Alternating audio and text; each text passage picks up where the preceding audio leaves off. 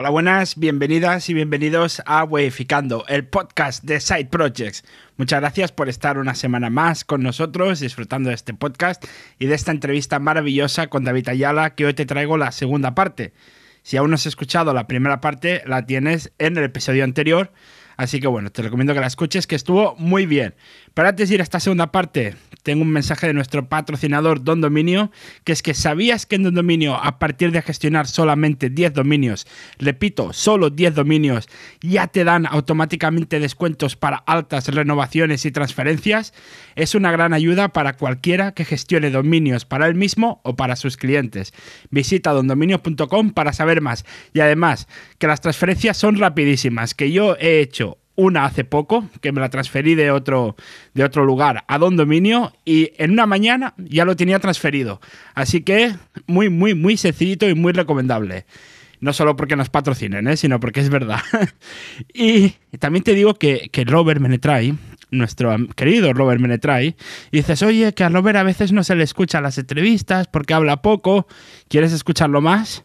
Aparte de escucharlo modificando Premium, modificando.com la Premium, lo puedes escuchar en su podcast. Si te interesa el mundo de desarrollo web y de Drupal, Robert ha sacado su podcast Drupalízate, que es un podcast obviamente de Drupal. ¿De qué va a hablar él? Pues de Drupal. Es que no, va a hablar de música, no, no, va a hablar de Drupal. Ah, recuerda, Drupalízate en tu podcatcher favorito, ya te puedes suscribir y espérate, pero no lo... a ver, primero quédate, escuchas la segunda parte de David Ayala y luego te escuchas el podcast de Robert. Al final del episodio te lo recuerdo, así que no te preocupes. Y ahora sí, disfruta de la segunda parte con David Ayala.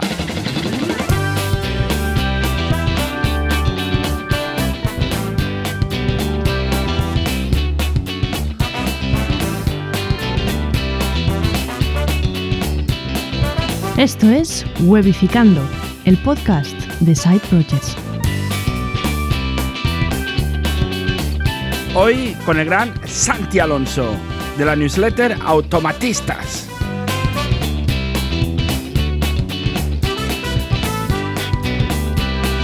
Vamos allá, ¿no? Tengo un comentario eh, de Alfredo, que es que los nichos de afiliados llenando internet de mierda y contenido desde 2005. Ojo la rima, no la voy a hacer. Eh, y mira, dice Javier, que ya, mira, te voy a hacer spam, Javier, de lo tuyo que claro, es que él tiene una newsletter que se llama No disparen al webmaster, que ya vino aquí a, hablar de ella eh, hace, hace dos entrevistas que, vino Javier Archeni. O sea que a lo mejor te, a lo mejor te interesa, David, la newsletter de, Javier y los que estén escuchando, ¿eh? que no disparen al webmaster. Em, el gran Javier, que es el podcast República Web. Ya lo digo todo. Mira, todo spam. Javier para ti. Eso es, así que para allá. Exacto. ahora no, ahora manteneros aquí, luego vais después, cuando acabemos. Em, a ver, el tema de afiliados, porque es que es verdad que, claro, se ha juntado SEO con intentar ganar dinero de Amazon, con, claro, o sea... Eh, con, que Amazon ha bajado la, la, cuota de afiliados, cada vez se paga peor también. Sí, además es que eh, es esa parte, o sea, yo tengo ese amor-odio, a ver, yo he hecho webs de afiliados de Amazon igual que todo el mundo que, que, que, está en SEO, que, tal, eh, y he monetizado, he, funcionado con ellas, pero tengo que decir que, a ver, por un lado, dejé de trabajar ese tipo de webs por lo que dices, o sea, eh, pagaban muy poquito, cada vez menos comisión, cada vez veías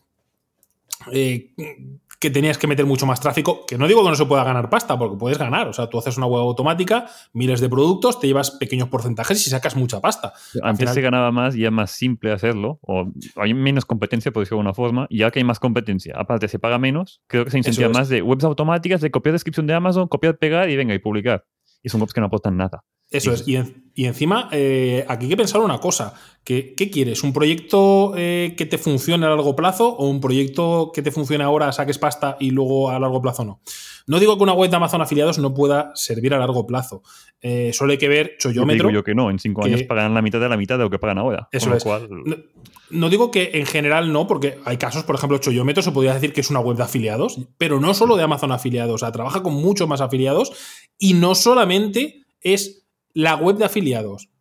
es Choyómetro. Choyómetro tiene su marca, la gente va porque es Choyómetro, porque quiere ver las opiniones de los usuarios que, dejan comentarios. Yo lo he probado, yo no, sé qué, a mí me ha funcionado, este cupón ya no funciona. Eh, comentarios troles que entra gente solamente para reírse y ver más comentarios. O sea, ha hecho una comunidad. Sin embargo, una web de Amazon afiliados normal y corriente, tal cual como se están haciendo la mayoría a día de hoy. No aporta eh, nada no aporta nada. Entonces, tú entras, pinchas, te vas a Amazon y no vuelves en la vida a esa web de afiliados. Entonces, ¿Qué ocurre eh, dentro, de, dentro de un tiempo? Cuando esa web, por lo que sea, caiga, porque muchas veces las web de afiliados se dejan de, dar mimo, tal, y, no te queda nada, porque no queda tráfico residual, eh, no, nadie te busca por tu marca, con lo cual vamos al problema del inicio del podcast. Eh, no, no, tienes ese factor deseo de, de, búsquedas de marca, que cada vez te busquen más, cada vez vayas mejorando. Entonces, yo no lo veo como un proyecto, digamos, a medio o largo plazo que quieres hacer algo, explotarlo, funcionar, sacar la rentabilidad, perfecto. Eh, que podrías hacerlo bien y hacer pues tipo como choyómetro o como, eh, ¿cómo se llamaba este? Camel, Camel, eh, Camel. Camel, Camel, Camel, sí, sí. Que ese sí que ha hecho marca y sigue siendo algo de afiliados. Entonces, sí lo veo como futuro, pero una web de afiliados como se, como se hace ahora, quiero hacer algo rápido, no involucrarme, no tal, Los no sacar mejores micrófonos de no sé qué, ¿no? Eso es. Y, que eso tiene afiliación, porque otros que no tengan, ahí no salen. Después ya no son los mejores. Eso es. Con lo cual, al final, es que el tema de afiliación hay que, hay que afinarlo, hay que, hay, que, hay que darle una vuelta. Porque tarde o temprano, además, eh, lo llevo diciendo ya bastante tiempo. Dos cosas. Amazon va a terminar, eh, va a seguir bajando la afiliación y terminará restringiendo bastante. Yo creo que la acabará quitando, porque no le hace falta la afiliación ahora mismo. O sea, la afiliación es cuando no conoces la marca de la empresa. Pero en este caso, ¿quién no compra en Amazon? ¿Quién no lo conoce? Eso es a lo que voy. Eh, a lo mejor en su momento, no digo que a lo mejor ahora, no, digo que dentro de cinco años, no lo sé. O sea, es imposible de predecir. Pero a ver, eh, hemos posicionado a Amazon con la web de afiliado. O sea, porque le estamos regalando links a patadas. Y Amazon está posicionando categorías que, no que, no debería de posicionar, que no tienen ni en el title la palabra clave por los afiliados. Porque están posicionando el afiliado por, por esa URL y esa key que, le interesa a Amazon, le estás regalando links, le posicionas. Con lo cual, cuando Amazon, en el momento que sea, eh, cambie el director de marketing o cambie el que toma esas decisiones en afiliados y se le vaya la olla y diga, mira, eh, aquí la tengo yo más grande, y le dé por bajar las comisiones algo tan ridículo que sea como no tener afiliados, será como si lo hubieran quitado sin haberlo quitado. Con lo cual, eh, y a ver, y es lógico, van, en ese camino. No he visto ningún anuncio aún de que suban las comisiones en vez de bajarlas. Claro, esto es un link building muy barato que están haciendo y ahora hablaremos del link building, pero antes es que ha venido Daniel Primo, claro, esto se merece una salutación como Dios manda, que está aquí en el chat. Dice Alfredo que Amazon afiliados es una buena idea, pero como siempre no podemos tener cosas bonitas porque las rompemos todas. ¿eh? Sí, sí, eso es como lo de la indexación, que la rompimos. Ah. Sí, exacto. Y antes de ir al link building, que ahora hablaremos de esto, Pregunta para, para ti, David, de Lilunai, que ¿crees que aumentó el número de gurús en el SEO hasta que llegaron las criptos y los NFTs? Personalmente creo que los vendehumos se han cambiado de sector en su mayor parte. es que yo creo que al final van a los sectores que están, entre comillas, de moda, o sea, eh, porque pueden llegar a más gente. Yo lo que digo, a ver, yo no me meto en un sector hablar de él hasta que no lo conozco. Y si no lo conozco y hablo de él, lo digo, digo, en este sector no tengo tanta experiencia. Y, te hablo de lo, que, de lo que he probado. El problema que me da mi rabia, que ves en YouTube, eh, chavalitos de 18 años, si llega, que te están diciendo que, son unos expertos en no sé qué. Digo, a ver, en dropshipping y SEO y con esto ganas dinero. claro, digo, si, si, hace, hace un mes decías que eras experto en dropshipping, Ahora dices que eres experto en SEO. Luego te veo otro vídeo que dices que eres experto en criptomonedas. Y quieres la polla y que en todos te ha funcionado y en todos ganas una millonada. Vamos, vamos a ver. si es difícil que te funcione un negocio y, te cuesta tantos años y te cuesta tal, eh, ¿cómo, en todo lo que te has metido y con 18 años eh, te funciona todo tan bien? O sea, es que, es que yo, tengo una pregunta, yo tengo una pregunta que a lo mejor es pregunta de ignorante, ¿eh? pero a ver, si te va tan bien, ¿por qué tienes necesidad de crear tanto contenido? Eso lo, lo primero. Porque claro, si les va tan bien y ganan tanta millonada y siempre están creando cada día como tres o cuatro vídeos, porque claro, tú haces directos, pero haces de vez en cuando en tus ratos libres, no, no generas un vídeo cada, cada, cada día de contenido a saco. claro, es imposible, no te da la vida. Exacto. Entonces, si, te si tienes tanto tiempo para generar tantos vídeos, eh, ¿qué necesidad tienes si ganas tanto dinero en, lo tuyo? ¿no? es que esto pasa como con los, los, youtubers o los streamers que se dedican solamente a eso. Eh, pierden mucho tiempo, o sea, porque tienen que, aunque no editen ellos, a quien les edita, tienen que darle eh, instrucciones, quiero esto así, esto no me gusta, no me gusta cómo ha quedado, vamos a hacer fotos, vamos a hacer tal, vamos a hacer una sesión para las miniaturas, o sea, es mucho curro. Y eh, ellos emiten constantemente porque no emitir, o sea, alguna vez hablas con alguno de ellos y te dicen, es que no emitir para mí es perder mil euros o perder dos mil euros en esta misión si no emito. Claro, eh, es normal que, que no dejen de emitir, ¿no? Pero viven de ello y es su principal fuente de ingresos. Pero es lo que dices, alguien que lleva el mismo ritmo de emisión que un streamer pero que te dice que su fuente de ingresos no es el streaming y es otra cosa que lleva también muchísimo tiempo, no puede ser. O sea, si dos cosas te llevan mucho tiempo, es como, como el tema de las carreras, ¿no? Que ves en LinkedIn y dices, este chaval tiene cuatro carreras, no sé cuántos máster, y dice, si tiene 20 años. O sea, es que no ha podido terminar la primera. tiene, tiene, el máster de Harvard de Pablo Casado. Tiene, tiene ese. No, y aquí se le suma que después, aparte de sí emitir mucho contenido, no, apúntate, tengo un curso, apúntate al curso también. Y eso, ah, pero tu negocio no era que te vaya tan bien en dropshipping. ¿Para qué coño haces un curso ahora? Si es que encima, a mí me pasa muchas veces que, a ver, no solo estoy metido en SEO, porque lo digo desde hace tiempo, yo estoy metido en muchas cosas más de marketing. Eh, mi especialidad es el SEO, pero hay muchísimas más cosas que toco, más inversiones, pero muchas veces no hablo de ellas porque no me siento eh, con suficiente seguridad para decir, ostras, tengo algo que aportar, ¿no? Síndrome un impostor. Eso es, digo, digo, cuando tenga algo que aportar y crea que, es suficiente eh, seguridad para mí de decir, eh, realmente va a ser algo positivo que lo diga, pues entonces lo, diré. Pero es que hasta entonces digo, prefiero mantenerme callado a, decir algo que, incluso pueda ser contraproducente para alguien, que le dé un consejo malo y, que, le, que vaya en su contra. Sí. Mira, aquí no, nos dice mi vestuario laboral, gracias por, por venir y comentar, en plan irónico, que quieren regalar su fórmula que son súper filántropos. Yo, yo, lo entiendo para, para irónico. ¿eh? A lo mejor, mejor dice, dice, Alfredo que chavales de 18 años y señores de 40 que pasan de ser SEOs a coaching, trafficker, cripto, NFT en 0, Sí, es que, es que, cada vez sacan eh, más apellidos a, a, la, a, las, a, la, a todo y a mí me hace gracia porque, a ver, es como el tema, cuando salió el tema de infoproductos y decían, oye, infoproducto, no sé qué, esto es algo muy novedoso. Digo, vamos a ver, señores, si yo hace casi 20 años tenía un infoproducto de, cómo alargar el pene, o sea, es que, es que, y no lo llamábamos infoproducto, o sea, lo llamábamos un manual, o sea, que no es algo novedoso, igual que con el dropshipping, salió el dropshipping, y digo, vamos a ver, dropshipping, están diciendo que es el negocio del siglo, la nueva oportunidad, y lo mismo, hace 12 años o, más, tenía un, era, dropshipping de, pollas de goma, o sea, de, de sex shop. Y, lo que pasa es que no se llamaba dropshipping, te llamaban montar una marca blanca gestionada revendedor. Claro, revendedor. lo que pasa es que le cambian el nombre y parece que es un oficio nuevo, que es algo nuevo. Y, claro, la gente que no lo conoce, pues le puedes vender la moto. En, inglés ya le dicen reseller. Sí, este concepto. que, no digo que dropshipping no funcione, al revés. A dropshipping puedes ganar pasta y puede funcionar muy bien. Y ¿Aún todavía ganas pasta. en 2022 todavía con dropshipping se puede ganar dinero más que el secreto es que sea dropshipping o no, es que consigas buenos precios. Ah, porque al final es, cuestión de eso y de que te mentalices que dropshipping es tener una tienda. Porque hay gente que le vende la moto de dropshipping eh, es ganar dinero sin hacer nada, sin mover mercancía. Oye, no mueves mercancía, pero tienes la misma responsabilidad que una tienda. O sea, tú una vez que abres dropshipping, has abierto una tienda en vez de en una, en una calle, en un sitio, y si tú vendes eh, yo qué sé, botellas de vino y alguien se pone malo con esa botella de vino, el responsable eres tú. Si alguien se muere con esa botella porque hay un defecto, por lo que sea, yo que sé, mil cosas, tú eres el responsable. aunque tú no, Eso es, aunque tú no lo proceses, o vamos a ir más allá, vendes algo tecnológico, que ahora creo que tienes que dar tres años de garantía, tienes que estar dando soporte tres años. Eh, con lo cual, mm, que dices, no, dropshipping no te ves en nada. Si te ves, o sea, eh, aunque luego la, garantía la tenga que dar el dropshipper al que, al que le estás, al que, al que le estás recomprando todo, que él le envía, que él se encarga, pero tienes que gestionarlo, porque tú eres el que da la cara. Si hay una denuncia, te va a ti, que luego a lo mejor, pues como pasa, ¿no? En un supermercado no es culpable. claro, no, es culpable de que una tirada de una fábrica haya salido mal y que alguien pues haya cortado o haya tal.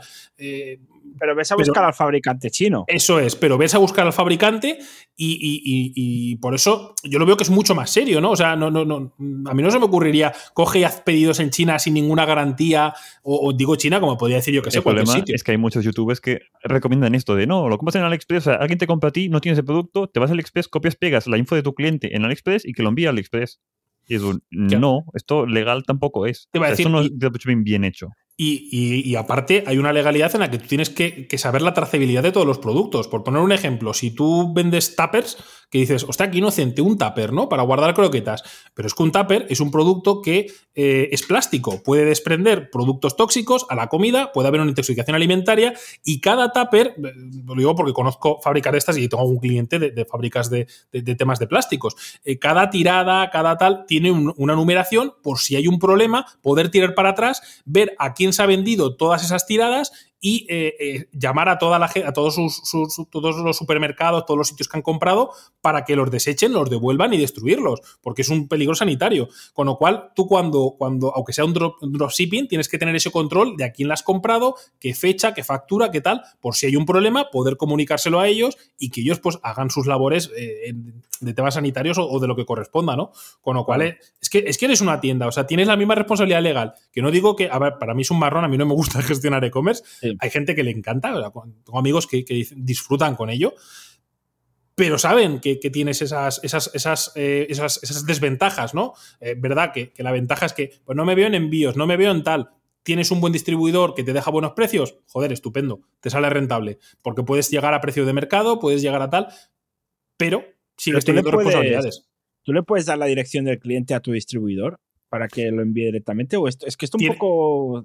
Tienes que tenerlo todo muy bien, en, tanto en avisos legales como en compra, porque al final, eh, a ver, yo no soy experto en tema de privacidad, pero pues al final vas aprendiendo con lo que te dicen los gestores, con lo que te dicen los. Porque al final, eh, yo, todo esto lo subcontrato, porque al final eh, me, gusta, me gusta estar bien aconsejado y que estén actualizados, que yo no puedo estar actualizado en todo. Pero hasta donde tengo entendido. eso Al final, pues tengo entendido yo, si en la web del e-commerce o dropshipping este no han dicho nada de AliExpress y a ti te llega un paquete de, te llaman de no, un paquete de AliExpress. Y es un yo no compro nada en AliExpress. ¿Cómo puede ser que me llegue un paquete a mi nombre? Eso es. Tú lo, que, tienes, que poner es que cedes los datos y a quién se los cedes. Es decir, si tú eh, tienes un dropshipper, el que sea, ¿no? Y es una empresa, aunque, aunque te envíe un paquete con tu propia marca, porque hay dropshippers que lo hacen, te, imprimen tu etiqueta, tu pegatina, parece que lo envías tú, pero tienes que poner en aviso legal que, eh, o cuando te registras como usuario, que vas a ceder los datos a tal empresa y que tal empresa será la que se encargará de hacer el envío del paquete y por lo tanto esos datos se utilizarán para X, porque eh, según la ley de protección de datos, pues tienes que decir para qué se van a utilizar los datos y quién.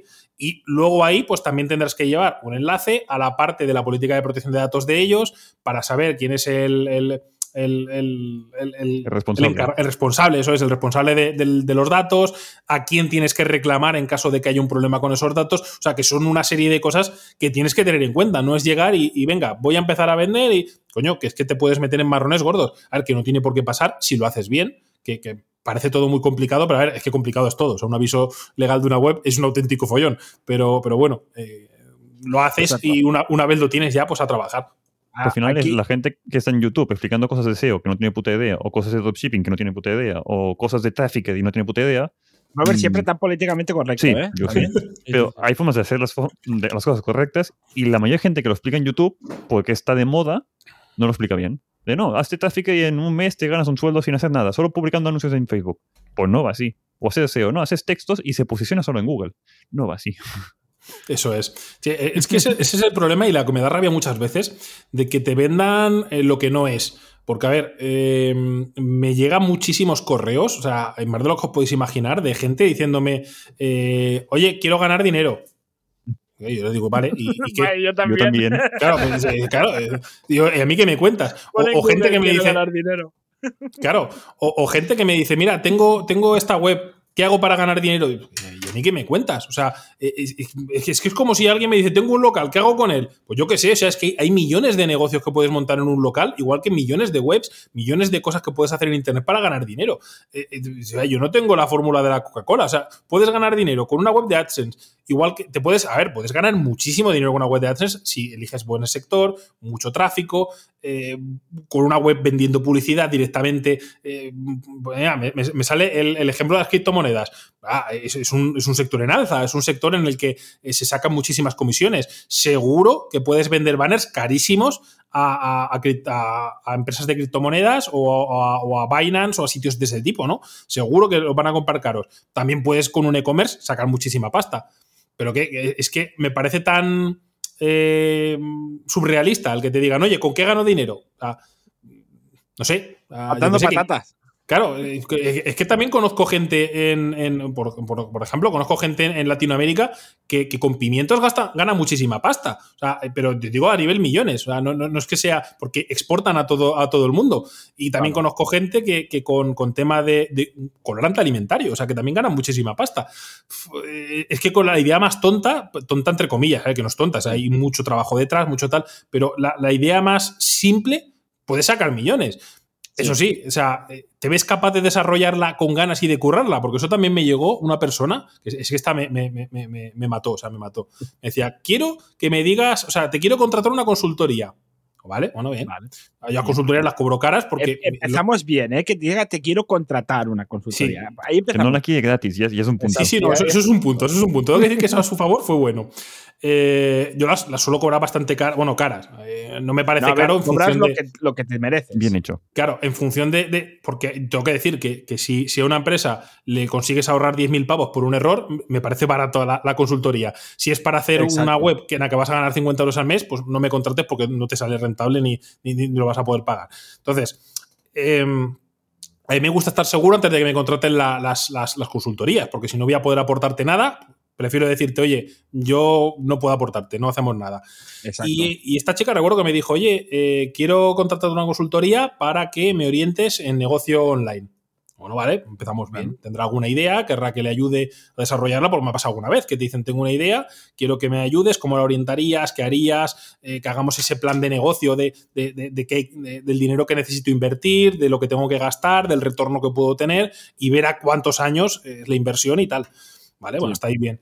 Pero ella me dice, bueno, eh, pero lo que quiero sobre todo es trabajar solamente dos o tres horas al día, porque claro, a mí me han dicho que en el sector digital que, con dos o tres horas al día tienes suficiente. Y claro, yo ahora estoy trabajando en un trabajo de ocho horas. Y lo que quiero. Y digo, mira, digo, empezamos mal. Digo, aquí vas a tener que trabajar 12, 14, 15 horas o incluso no dormir eh, los primeros años. Eh, vas a tener que sufrir y eso de la libertad financiera y eso de, irte al Caribe a, beberte un coco y, fumarte unos Los ingresos pasivos, ¿no? Creo, que eso, eso creo, creo que ha sido recomendada por, por alguien que no, que, no, que no entendía mucho del sector o que vendía mucho humo. Y ya pues me no, en serio, me lo está diciendo en serio. Digo, no, te lo digo en broma. Te lo estoy diciendo en broma y te estoy diciendo que no te quiero cobrar una consultoría de 250 euros porque, por, por, eh, por, amor al arte, ¿no? Y, y, claro, ya ahí me dijo, ah, pues entonces esto no es lo que pensaba. Y, esa es otra de las veces que me di cuenta, digo, a ver. Pero le hiciste un favor, ¿eh? A ver, es que yo, yo prefiero no cobrar algo a, que luego venga y me diga, eh, porque es que yo, yo soy así, o sea, a mí me gusta decir las cosas claras y, y, si algo no lo veo claro, te digo, mira, yo no tengo que aportar, no tengo nada que aportar ni, ni y no tiene sentido que trabajemos juntos. Eh, Absolutamente. es, ese momento en el que dices, primero, eh, ¿cómo cojones hay gente que dice eso? O sea, trabajar dos o tres horas al día y sobre todo cuando empiezas. Y, sin romperte la cabeza, que cosa que es al contrario, pero es que te das de alta autónomo y ya empiezan los rompederos de cabeza. y, luego, segundo, ¿en qué momento se lo cree alguien? O sea, si trabajáramos dos o tres horas al día, no nos rompiéramos la cabeza, no existirían los trabajadores de terceros. O sea, que no existirían. O sea, nadie trabajaría para una empresa. La gente no es gilipollas. y tú no eres consultoría, tú estás jubilado ya. Claro, o sea, y, yo no estaría atendiendo cosas ni estaría trabajando. O sea, yo estaría dos horas aquí y el resto del tiempo bebiendo vino. Exacto. Es que es así, es que es así quien piense que, se puede hacer una, una, landing page en dos horas y ya ganar dinero no sabe lo que es. Hay mucha gente así. A mí me ha pasado con temas de e-commerce. De un cliente, no, es que me han dicho que monto una web y me vienen clientes. Y yo, hombre, sí, pero también tienes que gastarte en marketing, SEO y trabajar y tener un producto diferenciado porque tu competencia local va a ser competencia de todo el mundo. O sea, montar un e-commerce significa tener mucha más competencia. ¿Eso entiendes? Ay, sí, lo he visto así y al final no se hace el e-commerce. Totalmente. Sí, sí, no, es que además tienes toda la razón, porque eso recuerdo muchas veces, ¿no? De, gente que te llega y te dice, eh, me ha estafado una empresa de diseño porque me ha montado la web y, no vendo. digo, bueno, ¿y qué acciones has tomado de marketing? ¿Te están haciendo algo ellos también? Ah, que hay que hacer, ah, que tengo que invertir más dinero, tengo que, tengo que gastar más. Digo, a ver, digo, tú cuando montas una tienda física, si la metes en el centro, en una calle que pasan 10.000 personas al día, pagas mucho más que si estás en un callejón que pasan cero. Digo, o sea, ¿crees que la web pagando cero, de repente te van a pasar 10.000 personas al día? Esto es imposible. Mira, aquí tengo, tengo un comentario de, de mi vestuario laboral que dice que se nota que David no será nunca vende humos. Que, bueno, no digas nunca, porque quizás algún día se inventa una botellita llena de humo rosa que lo puede vender como merchandising de. Te lo iba a decir, yo algún día si eso, eh, a ver si encuentro algún líquido que en la cachimba pueda salir el humo rosa. De color rosa. Y así, eso es, y así hago, hago botes de humo, que eso molaría. Exacto. A ver, creo que te lo dije, que hay una empresa de Inglaterra que vende botellas de aire de Inglaterra. Botellas Botellas de aire de Las Inglaterra. vende por internet. Ostras, pues mira, si quieres te traigo unas cuantas la próxima vez que vaya. Recuerdo en eBay que había, había, había gente que vendía pedos en, en botes. O sea, Ostras, joder, pues sí que has aprovechado dinero yo, tío. dice, dice que dice Autónomos que, por cierto, Alfredo, que tiene un podcast que se llama Autónomos con ánimo de lucro, así que si alguien quiere escuchar movidas de autónomos, el, el podcast de Alfredo, ya que estoy aquí. Eh, dice Lil Unai que no, no me voy a hacer rica con e-commerce con dropshipping. Dice Alfredo que el libro de Tim Ferriss se ha hecho mucho mal. Sí, sí. Dice que me Sí. habéis roto el corazón. Porque claro, le hemos, le hemos dicho que no se puede hacer dinero, le hemos roto el corazón. No, no Lil Unai, no te vas a hacer rica. A ver, A ver, se eh, puede hacer dinero y se puede rica, pero trabajando. no, Sí, adem- sí. Además, Lil Unai lo sabe bastante bien, que tiene, tiene algún, algún tienda online y sabe lo que cuesta. pues Lil Unai, pa- hace spam. Hace spam ya, venga, así lo digo, que es, que es el día del spam. Tú, estoy haciendo spam de todo el mundo, menos del libro de, de David Ayala, que se llama Visibilidad Online. Inmortaliza, Inmortaliza tu marca. mar- tu marca. Es que lo tengo aquí escrito, pero es que me he quedado así tonto porque tenía el, el header y no sabía que el header era el mismo que el título del libro, pues soy así de tontito. Eh, a ver, ¿dónde lo pueden encontrar? Lo pueden encontrar en Amazon, lo pueden encontrar en versión Kindle y tal. Mira, lo importante es que la gente vaya a davidayala.com y desde allí vaya a mi libro. Y de paso, eh, que, te, que te contraten también por allí, eh, etcétera, etcétera. Y claro, es que lo que, lo que claro, lo, hay varias cosas, está, está muy bien, pues tienes en la página, tienes los títulos y tal, que claro, para la gente como yo, que, que no lee mucho, pues ya con el título ya veo más o menos de lo, de lo que hablas. Y claro, me parece muy espectacular, claro, que lo que hablábamos al principio, que sería la primera parte del episodio, claro, to- todo esto de combinar el SEO con una estrategia online, que no es solo es. Que no, no, no es solo SEO, que no es solo vigilar lo que escribes, el copy, los titles, los metas, todo esto que me habéis comentado, el link building, hostia, es que no vamos a hablar del link building todavía. Eh, de todo esto, que no es solo esto, sino que también es una estrategia entera de, de cómo, cómo te ve la gente en la red, eh, cómo llevas la gente de, de la red a tu web, todo esto. Es, es muy importante y lo explicas en el libro, así que que la gente se lo compre. ¿eh? El libro de David Ayala, SEO Rosa, que se llama Visibilidad Online, inmortaliza tu marca para que tu marca sea viva para siempre. O sea, Eh, además, En la eh, página 1. Además, allí lo que, lo que me moló, lo que me moló del libro, que ver, tengo que decir que lo escribí porque al final me dijeron.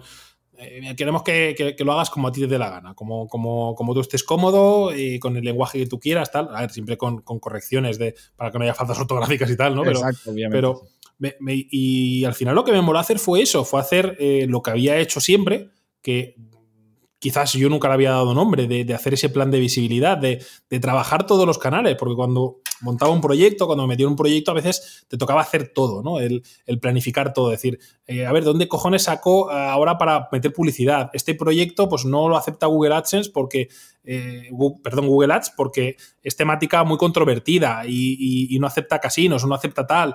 Eh, vamos a buscar eh, networks de publicidad alternativas, vamos a apañarnos para comprar eh, banners de publicidad, vamos tal. Y, al fin, y luego esa parte también de, viralidad y de marketing de guerrilla, ¿no? Que muchas veces no te la cuentan, que ahora pues se ha puesto muy de moda hablar sobre growth hacking, tal, pero que siempre lo hemos trabajado también, esa, esa parte de, de conseguir con el menor eh, presupuesto posible que la gente hable de ello, eh, meter unas pequeñas cuñitas de spam por aquí, por allá, que haga que ah, eh, toques a alguien y ese alguien eh, haga que explote eso y, y de repente empiece Claro. a hablar de ti un montón de gente. Esa parte me, me, me moló un montón. Y al final era lo que, lo, lo- lo que intentaba en el libro, ¿no? Decir, ostras, es que ese 360 que puedes hacer de todo, haces que tu marca sea un pepinazo. O sea, que la vean hasta en la sopa, que al final es lo que, lo que interesa, ¿no? Si tú haces un boom en Twitter, bueno, mucha gente de Twitter te conoce. Si haces un boom en, en TikTok, tal, pero si haces un, eh, en todas las redes, en todos los sitios, de repente no paran de verte, eh, o sea, se quedan contigo, se quedan con tu marca. Eh, eres una puta bestia parda. Evidentemente tienes que tener presupuesto y, que sea un proyecto que, realmente tenga lógica hacerlo, ¿no? Todos los proyectos a lo mejor no tienen lógica ni tampoco tiene sentido el, que pueda sacar rentabilidad directa. Pero un proyecto que puedas hacer marca, te den manga, te den manga ancha, la puedes liar parda. Claro.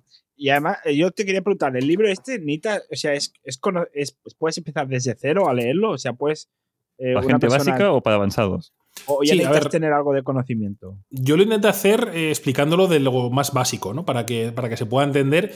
Y, por ejemplo, alguien que haya trabajado algo de SEO, el resto de, de, vertientes no las haya trabajado, pueda entenderlo todo perfecto. O alguien que haya trabajado mail marketing, pero el resto no, pueda entenderlo. Y puedas tener esa base para poder empezar a trabajar. Evidentemente, pues eh, tienes mil opciones, mil eh, cosas en las que puedes profundizar y, es infinito el conocimiento ¿no? que puedes hacer en cada una de las vertientes, que es lo que digo.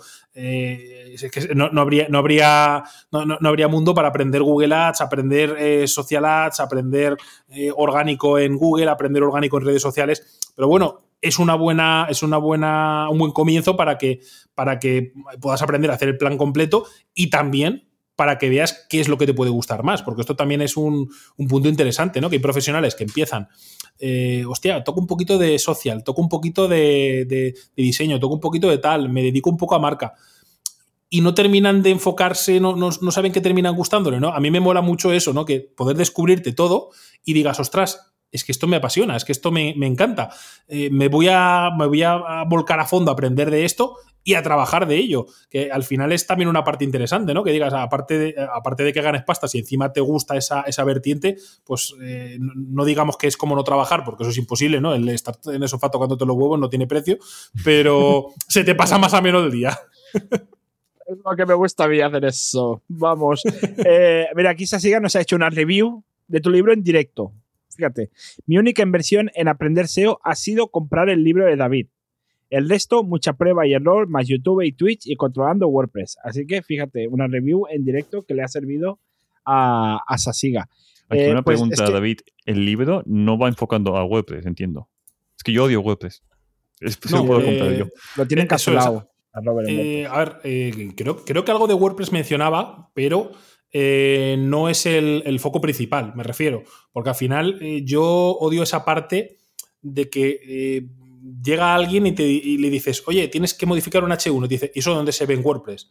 O, sea, o, le enseñas algo y dices, coño, es que vengo de una época en la que hacíamos las webs en HTML, en las que cuando apareció esos CMS más primigenios de PHP que nos pareció una puta revolución decir, coño, que es que no tenemos que hacerlo a mano todo. y, me da rabia el que, el que no sepan eh, cómo interpretar una puta línea de HTML, que dices, ya no te pido que, te pongas a programar, ¿no? Que, que, eso dejémoslo para los programadores pero que puedas interpretar eso y, que, entiendas qué es la web. Y a, mí me mola eso de, que, la gente pueda ver que hay más opciones, porque al final yo no veo un Facebook hecho en WordPress. que sí, que WordPress es muy, muy versátil y te puede ayudar para un proyecto y dices, no hay presupuesto, hacerlo en WordPress. No puedo hacer una programación a medida, no tengo para... para... Pero ostras, cuando es un proyecto más, eh, más allá, necesitas algo, algo mucho más, eh, más potente. Más flexible al menos.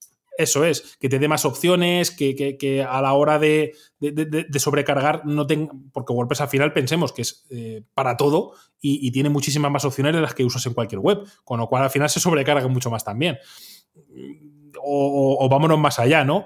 Eh, un, e-commerce. Yo no digo que sea mejor un, e-commerce otro, a ver, eh, pero si tienes un e-commerce pequeñito, pocos productos, un WooCommerce está bien, funciona de perlas, pero si tienes un e-commerce grande, eh, WooCommerce no deja de ser un plugin de, WordPress. O sea, es un añadido a WordPress, no es un CMS especialista en, e-commerce. a ver, que, que funciona bien. Hay tiendas que funcionan muy bien con ello, pero hay, hay otras opciones. Tienes PrestaShop que es 100% para ello.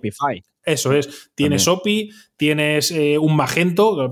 Pues que Magento necesitas ya equipo de desarrollo detrás, ¿no? Pero Magento también es muy potente. Y, o luego eh, te vas a, ejemplos como PC Componentes, que, es, que, creo que es desarrollo a medida, si no, si no recuerdo mal. Creo que sí. Y, claro, eh, también ves esas opciones, ¿no? Que dices, coño, empezaron con con opciones de búsqueda muy potentes como DoFinder en su momento y se les quedó corto incluso. Mira que DoFinder da, da mucha caña, pero se les quedó corto y hicieron el suyo propio, o sea, su propio buscador eh, con, opciones, tal.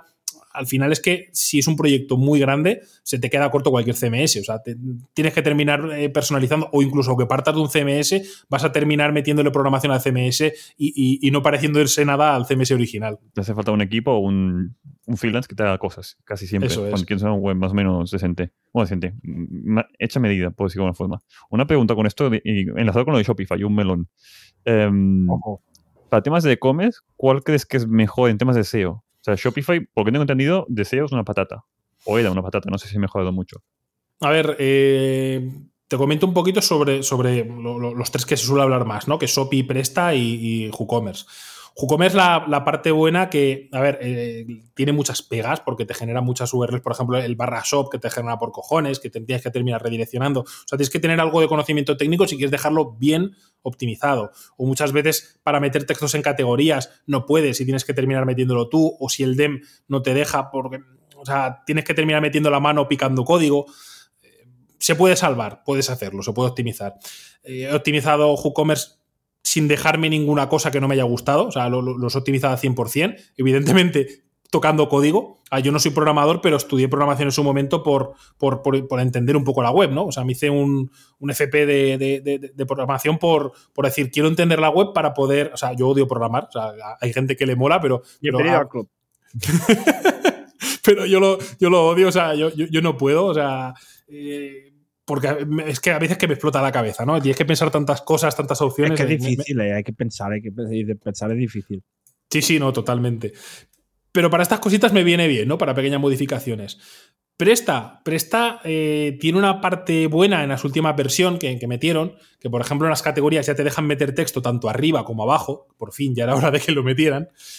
Y tiene otra desventaja que, eh, por ejemplo, a nivel plantilla, muchas veces eh, los H1 o etiquetas que vienen automatizadas, que no te deja cambiarla, va muy asociada al title, o si la cambias, cambia el nombre de la URL.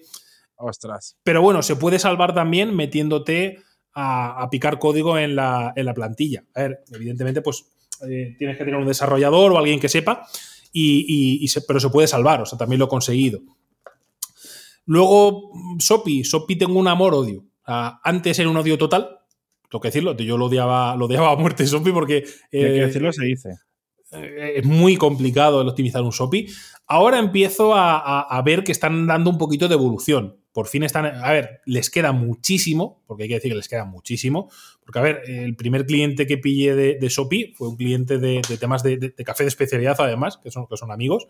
Y pudimos optimizar bien la web, fue un coñazo, tuve que aprender un poquito sobre, sobre Liquid, pero bueno, pudimos optimizarla y llegar a donde queríamos. Otro cliente que tengo en Sopi es una auténtica locura, porque los filtros de Sopi se empiezan a indexar, te empiezan a generar URLs sin sentido, o sea, y dices, ¿cómo hay tanta mierda en una web con tan pocos productos y tan pocas categorías? O sea, eh, es que no me lo explico. Y dices, bueno, vamos a quitarlo. No, no se puede, porque es que eh, no, se puede modificar esto de, de Sopi, porque es cerrado. Ah, no, es, no, tan flexible, claro. Claro, no es flexible. Es verdad que, pues, eh, por ejemplo, hace poco han, dado esa noticia de que van a implementar una versión de Yoast en SOPI, o sea que lo han hecho oficial. Bueno, van dando pasos, al menos se ve voluntad de que quieren, de que quieren ir mejorar SEO. Es verdad que me gustaría que lo mejoraran mucho más rápido porque te desespera cuando te toca un proyecto con SOPI, pero bueno, ya se pueden empezar a hacer cosas y se puede empezar a optimizar, cosa que, puedo decir mucho, que es mucho más que, lo que se podía antes. Pero bueno, aún le queda bastante para, para que sea más versátil, ¿no? A ver, es normal, es una programación de, ellos, propia, no te la puedes descargar, no se puede editar, es como es y hay cosas que son cerradas. Pero bueno, entiendo que, si están haciendo estas implementaciones es porque el equipo de, SEO está, de, SOPI están, están trabajando en ello. No, porque al final la gente decía de, no, claro, Shopify mm, no es gratis, es, lo pagas, pero no pagas casi nunca a alguien que te programa en Shopify. Sea, básicamente pagas a la plataforma y te olvidas. Creas la web en cuatro clics y subes los productos. Comparado con WordPress, que puede ser algo más o menos similar, aunque normalmente es coge a alguien que te ayude, porque la salida paga en WordPress seguro, o en otras tecnologías como PrestaShop o Drupal, que es lo que estoy yo, o otras. Pero claro, la comparaban de, ah, no, es que es mucho más barato Shopify porque no, no me hace falta ningún programador como tal.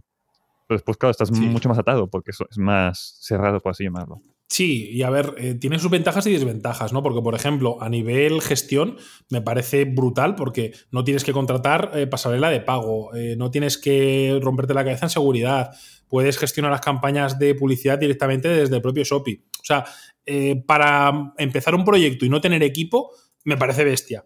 Pero claro, luego tiene dos cosas que a mí me gusta decir los pros y los contras de todo. Tiene la, parte de SEO que aún le queda un poco de desarrollo y la parte de nunca va a ser tuya la web. la web en Shopee no es tuya, tú te migras a PrestaShop y la web no es tuya. Eh, no puedes cambiarte de un hosting, no te puedes cambiar de tal, vas a tener que siempre pagarles a ellos.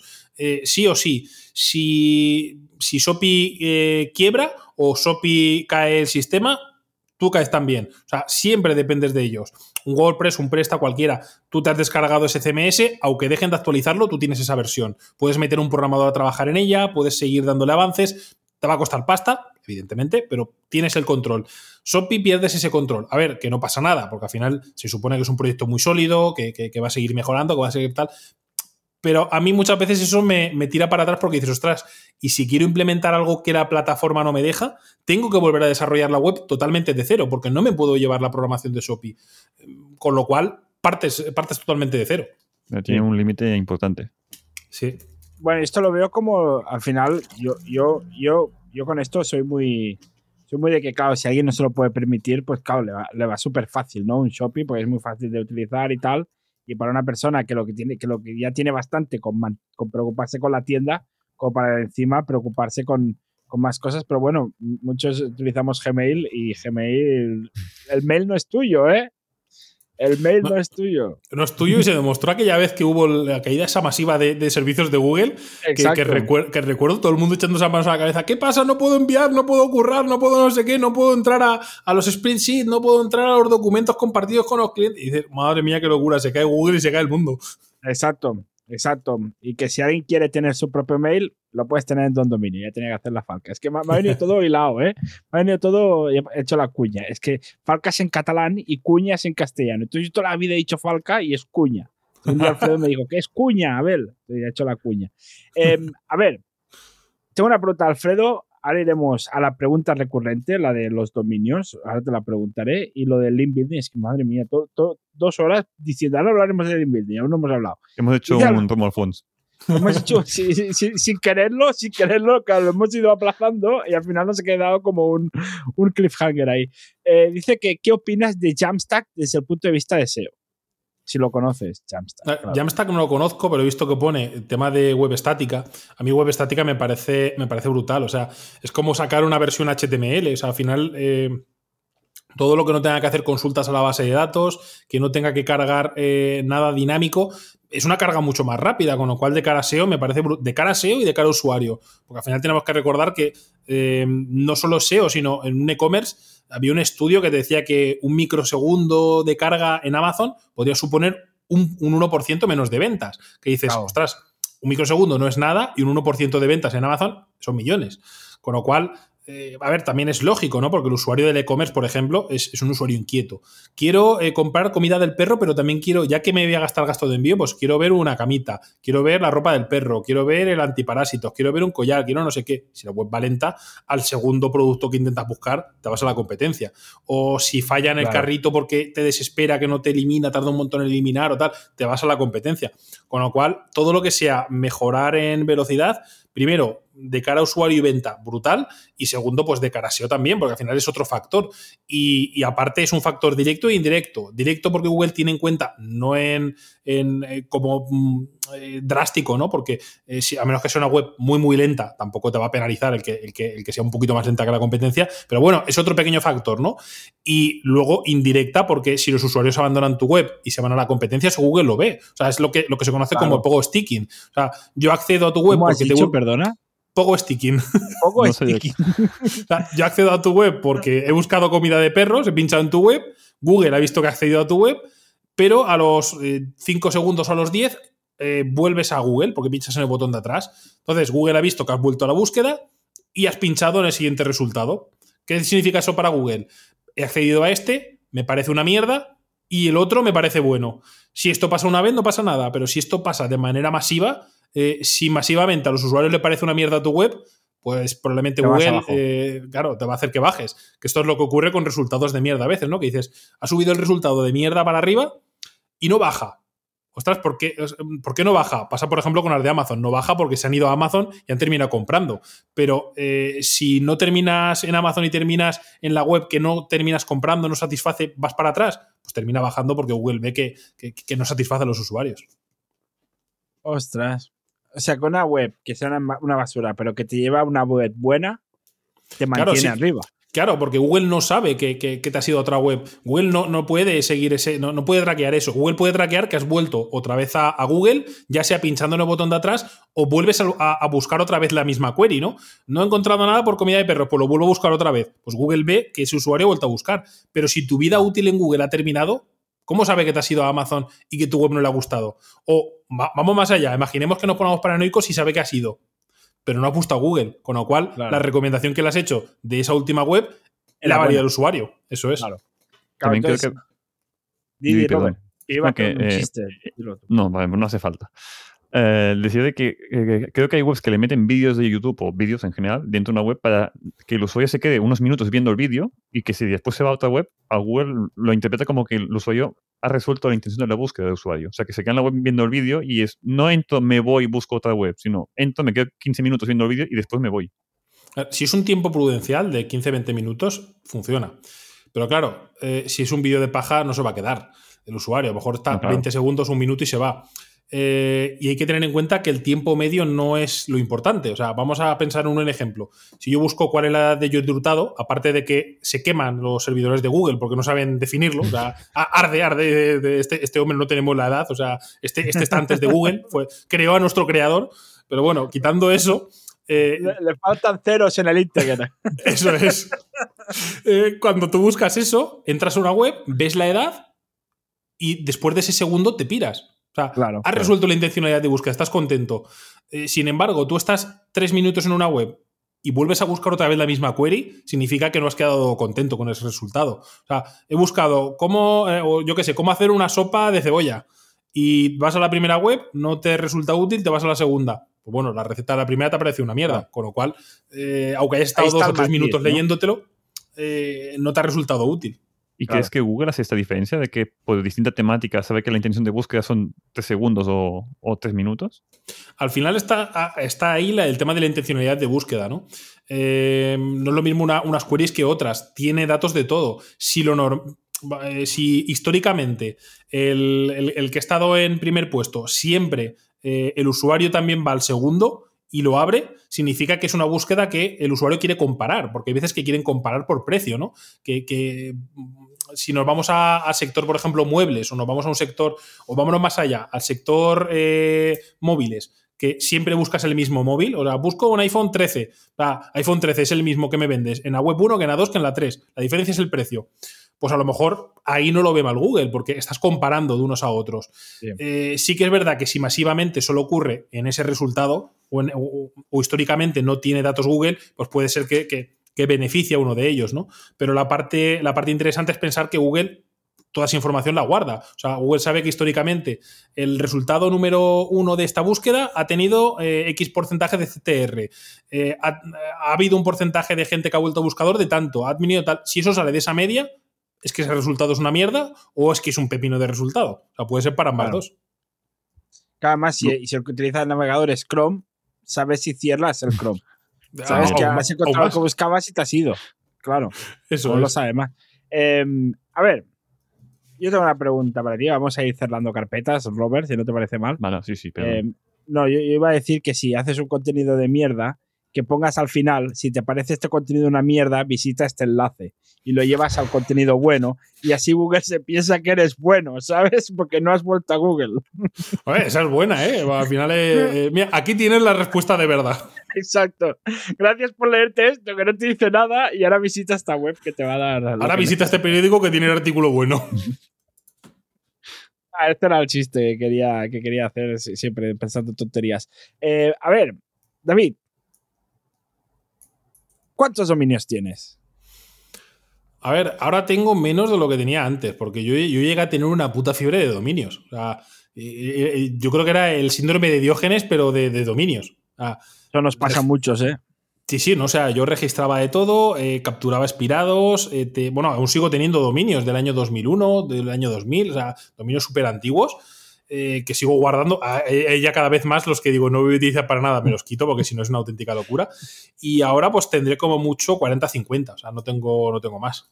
A ver, más de 40. ¿40 o 50? Pues estás al límite del 1 o el 2 de posiciones. Es que estás en el límite del tope. ¿Tienes pues más de 40? Yo diría que está entre 40 y 50. No es el número exacto, pero está entre 40 y 50. Pues, pues, te ponemos en el tope. Top Acabas de superar a Santi Alonso, pero vamos.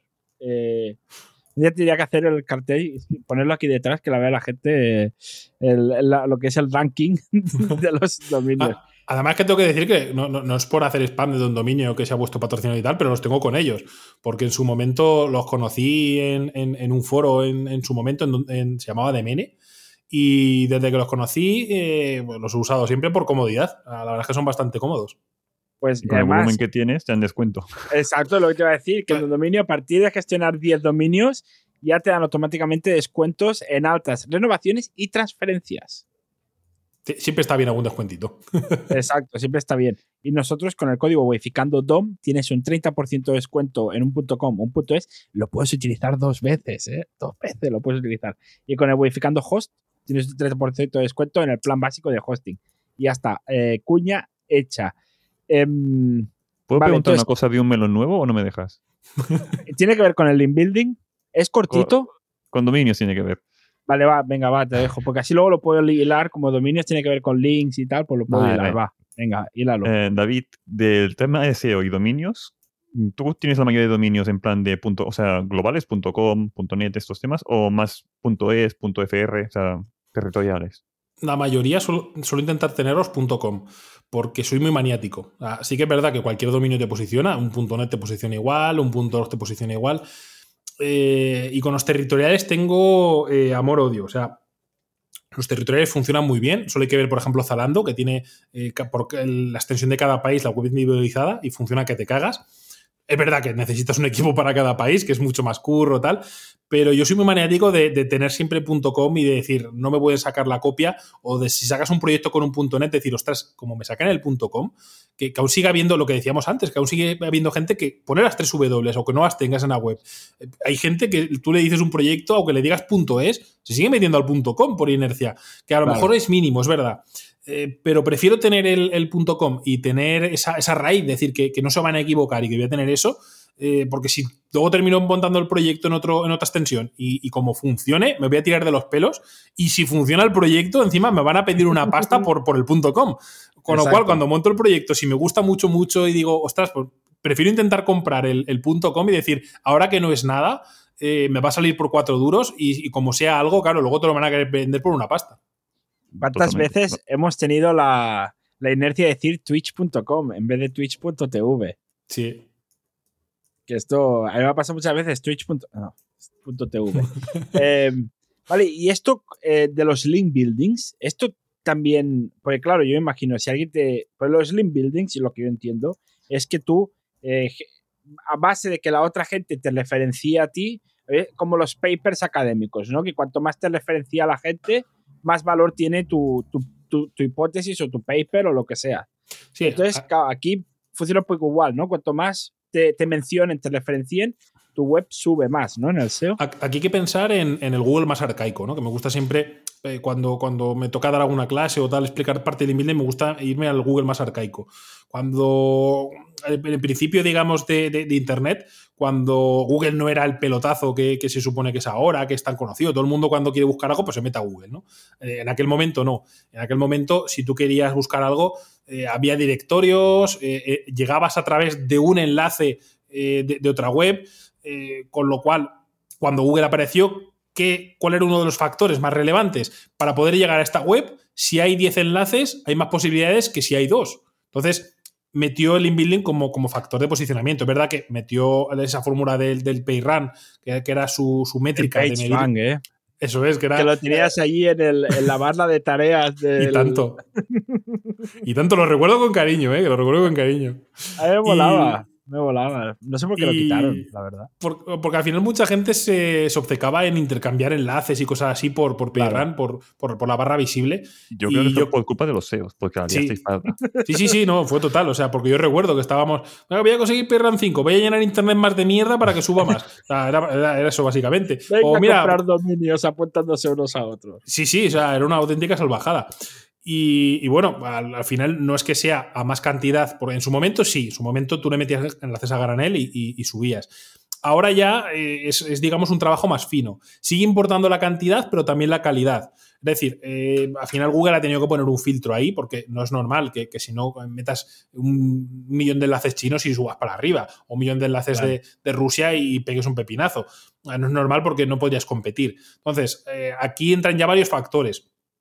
Uno de los que me gusta decir siempre, que es el, el ejemplo de- de- del médico. O sea, si tú eres un neurocirujano, eh, está bien que te recomiende carnicero. O sea, yo no me yo no, yo no haría mucho caso a carnicero, ¿no? Porque se- lo ves ahí cortando la carne y dices, sí, sí, tú vete a este neurocirujano y te está cortando con el machete. Pero bueno, está bien, ¿no? Gracias por recomendarme. Eh, ¿Te recomiendo un médico de familia? Hostia, eh, el hombre debe entender algo, ¿no? Sí. ¿Te recomienda otro cirujano? Hostia, tiene que ser la polla, ¿no? ¿Te recomienda otro neurocirujano? Ostras, eh, este hombre entiende. En el ¿Te inbuilding pasa igual. un muerto? Malamente. Eso, malamente, malamente.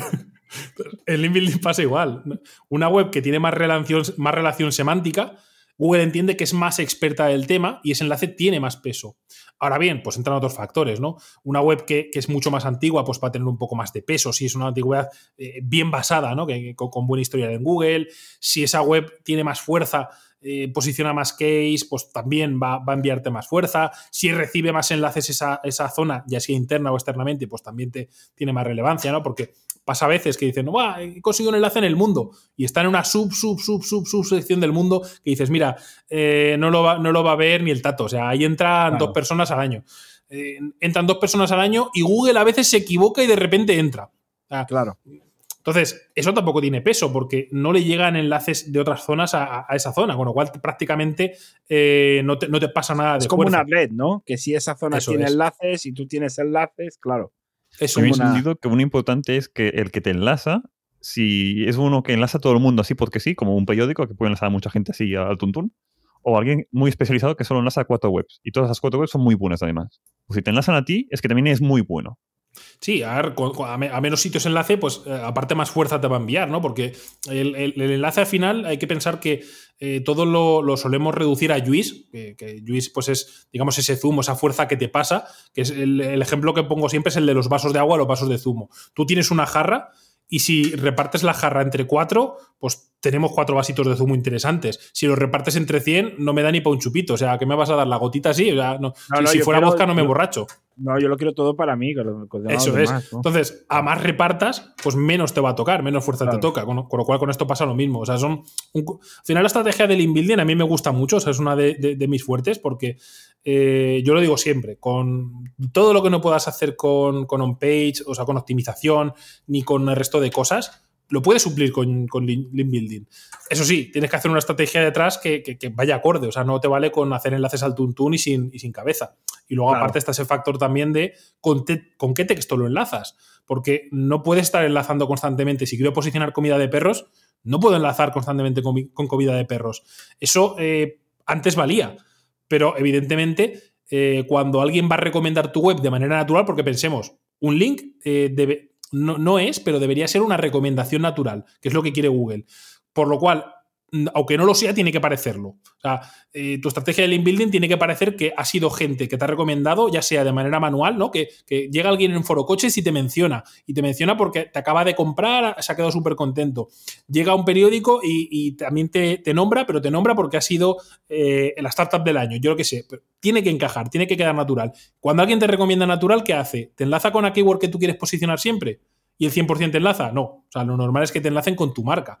Sea, claro. Tú ves cualquier marca grande en la que se habla constantemente de ella. Eh, por ejemplo, Hawkers, que se habla mucho de ella en internet, en foros, en tal, sacan promociones, sacan gafas con famosos. Eh, el gorila ese, que eso sí, es. el Yeti, sí, que salió cuando, en los premios. Slam, o cuando sí. salió Messi en su momento con gafas, tal, pues se habla un montón de ello. Y evidentemente, cuando hablan de ello, pues mencionan Hawkers, hawkers.com. O sea, lo normal no es que o sea, si tuvieran el 99% de los enlaces con el texto gafas o comprar gafas, Eso, eso, eso huele mal. Entonces, también es importante esa naturalidad, que aunque no lo sea, que lo parezca. Aquí que he unos motivos que he escuchado de que pongas en el nombre del dominio, el, o sea, que sea un dominio explicativo de vendergafas.com. Porque cuando la gente te enlaza, va, va a salir esa palabra clave en el texto. Eso tiene, mm, a ver, en su momento Google te daba más relevancia, pero ahora yo lo veo una desventaja por varios motivos. Eh, un motivo es que Google realmente te sobreoptimiza igual, porque si tú escribes vender espacio gafas o comprar espacio gafas, lo considera una keyword igual. Entonces, yo he visto proyectos que los han sobreoptimizado mucho. Da un poquito más de manga ancha Google en ese tipo de dominios en ese aspecto, pero termina también eh, cazándote y, y- y bajándote. Problema también que no aprovechas la marca, porque si tú tienes, vamos a poner el ejemplo de tiendas de ropa, eh, o bueno, con las gafas mismo, ¿no? Si tú buscas, eh, tienes el dominio comprargafas.com, el que busque comprar gafas no te está buscando a ti y Google no te, lo, no te lo asigna como que te está buscando tu marca. Aunque sea así. Sin embargo, si busca alguien Hawkers, está buscando esa marca, es indiscutible. Eh, Google va a asignarte como que ha sido una búsqueda de marca, con lo cual un dominio exacto con, con la keyword en el dominio, estás perdiendo las oportunidades de marca, que también me parece importante para SEO. Y luego, aparte, pues el tema branding, ¿no? Imagínate que quieres internacionalizar, Hawkers en cualquier país, da exactamente igual. Eh, comprar gafas, en Francia yo no me metería con ese dominio, porque si no va a decir la gente esto qué es. Exacto, sí, sí, muy buen punto este, muy buen punto. Claro, a veces el pez que se muerde la cola, ¿no? Porque claro, si tienes tu marca es más difícil que te seas conocido, pero claro, una vez eres más conocido es más fácil que luego te ayude con, con el SEO. Eso es. Tengo, a ver, voy a saludar a Xavi Angulo, que por fin ha llegado, ¿vale? Eh, hola Xavi. Ah, Buenas Eh, noches. Xavi. da- dar las gracias a Juan Andrés, que nos ha dado el follow aquí en el Twitch. Y luego eh, tengo una, una pregunta, bueno, de Alfredo, que dice, ¿qué pasa con los links pagados? Bueno, realmente pasa como cualquier otro. O sea, hay que pensar una cosa. Eh, ¿Qué ocurría? Vamos a poner el caso de los periódicos. ¿Qué ocurría en los periódicos cuando aparecía una portada, eh, un móvil, o una contraportada, o un reportaje de un móvil? O sea, eso estaba pagado. Sí. Que la gente luego lo compraba. Eso es. Ahora pasa exactamente lo mismo. Tú puedes comprar eh, un link en un periódico, puedes comprar un link en un, en un blog, en un tal, eh, y no pasa absolutamente nada. O sea, el tema está en que parezca más natural o no lo parezca. Ahora bien, también entramos ahí en el tema eh, moralista y de ley, porque es verdad que salió una ley que, eh, de- del tema de consumo, que no puedes hacer reseñas falsas, es decir, hablar, hacer como que es una opinión cuando no lo es real. No Vale. obstante, tú puedes hacer un artículo informativo. En esta web se venden móviles. Punto. Eso no es una opinión de nadie. Eso es una realidad. Si en esta web se venden móviles, tú puedes comprar un artículo en el que digan en esta web se venden móviles. O en esta web se venden móviles a 300 euros. Es un hecho. Quitando eso, esos enlaces pagados funcionan de cara a SEO. Ahora bien, hay que tener cuidado con, con- algunos periódicos o con algunos medios que te meten ese rel sponsored, que es una etiqueta que se mete igual que está el rel no follow para que Google no lo siga. Está el rel sponsored que le- le- Google dijo que lo, lo metían para eh, entender mejor Internet, hacerlo todo mejor. Yo lo, lo digo claramente. Lo metieron porque Google sigue sin tener ni puta idea de cómo hacemos link building, de cómo posicionamos y para poder intentar captar dónde compramos los enlaces, eh, intentaron que pues, los medios metan el rel sponsored. Yo lo veo una cagada, porque eh, si intentamos que sea natural, que parezca que es una mención que Google trague, eh, Claro. si le estás diciendo esto es de pago, ya No sabe. Google, claro, ya no, ya no traga. Y, y aunque ahora pudiera tragar por lo que sea, en el futuro no, porque. Y además le estamos enseñando cómo trabajamos. Y lo que tenemos que hacer es lo contrario, que Google no sepa cómo trabajamos, porque si lo sabe, o sea, no- no- nos pilla, es fácil. Es igual Claro. que lo que digo muchas veces. Si yo cojo en la agencia que tenemos 200 clientes y en los 200 les hago los links calcados y les hago la misma estrategia, los mismos anchos, mismos porcentajes, mismo tal. O sea, 200 webs ya pueden generar un patrón y Google puede leerlo. O sea, tienes que hacerlo todo eh, 100% adaptado a, a- la web diferente. O sea, tiene que ser eh, que no generen patrones, porque si no, al final, Google es un algoritmo. No, no, no puede llegar y decir, ah, esto creo que se parece. No, no. Si hay un patrón, eh, lo identifica. Si no lo hay, no lo identifica. O sea, no hay. Claro. Y una pregunta, ¿qué pasa con si alguien, porque claro, imagínate tienes haces un link building sano y tal, pero claro, de repente webs que tienen una reputación malísima te, te, te, te ponen un link. Claro, esto Google dice, oye, esto, esto no está muy bien. Pero claro, tú no has hecho nada para que te lo hagan. O sea, ¿cómo? Aquí no sirve lo de no he hecho nada porque Google se lo pasa por los huevos. Claro. La- eh, el tema está en. todo es proporcionalidad. O sea, yo en Google siempre lo digo que todo es proporción. Igual que con los textos para que parezcan naturales, eh, los, los anchor text de los enlaces para que parezcan naturales. Esto es lo mismo. Si tú tienes 100 enlaces entrantes y uno es malo, tienes un 1% de basura. Si tienes 100 entrantes y 90 son malos, tienes un 90% de basura. Entonces, es más preocupante en función de la cantidad. Eh, ahora bien, tenemos herramientas para solucionarlo. Ah, hay una herramienta que se llama Disavow Tool, que tú puedes eh, meter esos, esos enlaces o esos dominios y decirle a Google, eh, esto no lo tengas en cuenta. eso significa para Google, pues esto no lo he metido yo o ha sido alguien que me quiere joder. A ver, te hacen ataques de SEO negativo. A mí me han hecho ataques de SEO negativo y, te encuentras no, no, un enlace malo, te encuentras a lo mejor mil, dos mil. Y, y, es una putada que tienes que estar constantemente revisando las herramientas y viendo los enlaces nuevos que están entrando para meterlos ahí. Entonces, eh, es importante el, estar atento porque ya no es solo de ha pasado algo casual, sino que puede ser algo adrede. Eh, la herramienta de Disavow Tool, funcionar, funciona bien, porque hay gente que dice, incluso los de Google, no, ya eh, entendemos bien cuando un enlace para no tenerlo en cuenta. Una mierda, porque he visto webs que han bajado, después de un ataque de negativo, bajar, hacerle el disavow y subir. y aparte, que Google no, no da punta sin hilo. Si, si le está consumiendo recursos de que nosotros lo actualicemos, lo subamos, lo procese, lo habría quitado si no lo tuviera en cuenta. Aparte que Google hay que, pillar con pizzas todo lo que dice, porque de cada 10 cosas que dice, 4 o 5 son un zapatazo en la boca que dices, o sea, yo creo que el que lo ha dicho, le han dicho que dijera esto y no, lo han pensado dos veces, otras cuantas son para distraer y luego a veces dicen alguna interesante. Maravilloso, maravilloso. Eh, tengo una pregunta es que me acaba de venir, pero esto si, si no la quieres responder, no la respondas. ¿eh? es que me ha venido, que me has dicho, cabo, tenemos, claro, tienes como 200 clientes, ¿no? Con ciertas empresas que, te contratan y tal, ¿te ha pasado que te ha venido dos empresas que quieren posicionar al mismo, al mismo tipo de producto, keyword total? Y claro, eh, ¿cómo, lo, ¿cómo, lo, llevas? me, ha pasado, me, ha, pasado, y me pasa mucho. Eh, incluso en proyectos muy grandes, que, que te llega otro muy grande que dices, hostia puta, qué pedazo de proyecto me acaba de llegar y no cogerlo. Eh, no lo cojo. A ver, hay casos en los que sí, pero explico. Por ejemplo, hay clínicas dentales que están en la misma ciudad y a lo mejor hay una clínica dental que te dice, nosotros somos especialistas 100% en ortodoncias y este es el 90% de nuestra cuota.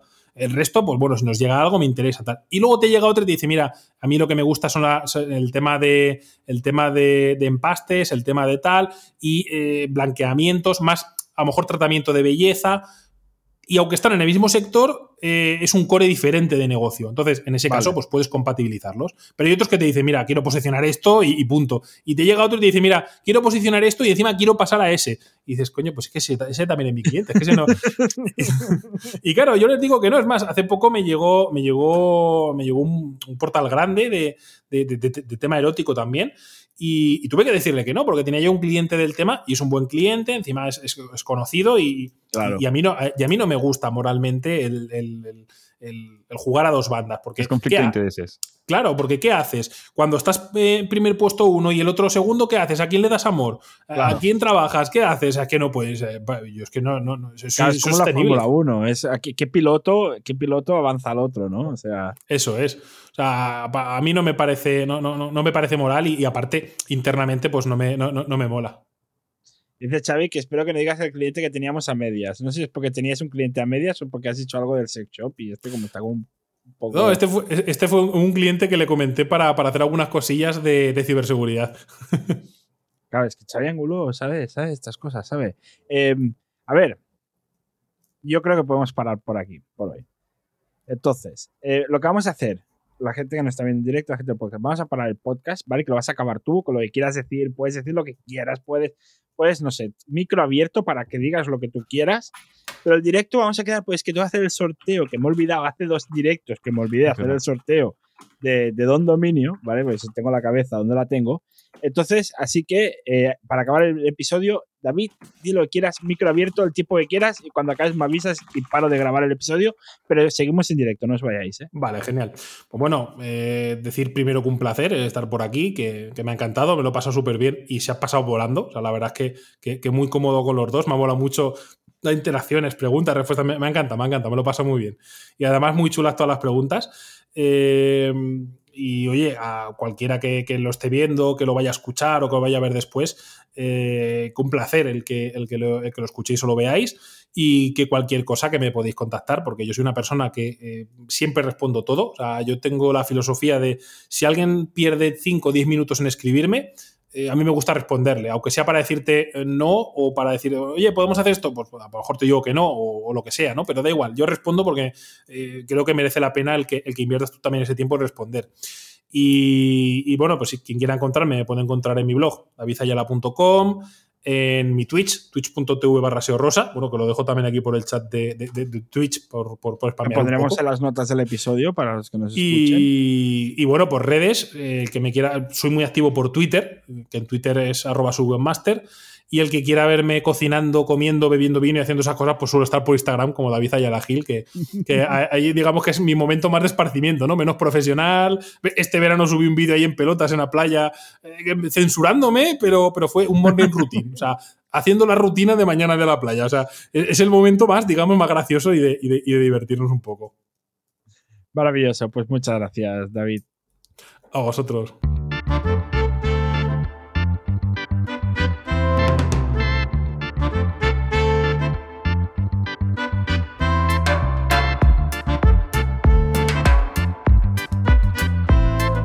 Hasta aquí el episodio de hoy. Espero que te haya gustado. La semana que viene tenemos otra entrevista espectacular, ya lo verás. Y recordarte que con el código WAYFICANDODOM tienes eh, un 30% de descuento al dar de alta un .com o un .es. ¿Dónde? En Don Dominio, claro, ¿dónde va a ser? Y con el código WAYFICANDOHOST, apunta, apunta tienes un código de descuento del 30% para tu hosting básico para que lances tu proyecto, tu side project y lo que quieras. Y recuerda que tienes el podcast de Robert. Drupalízate en tu podcatcher favorito.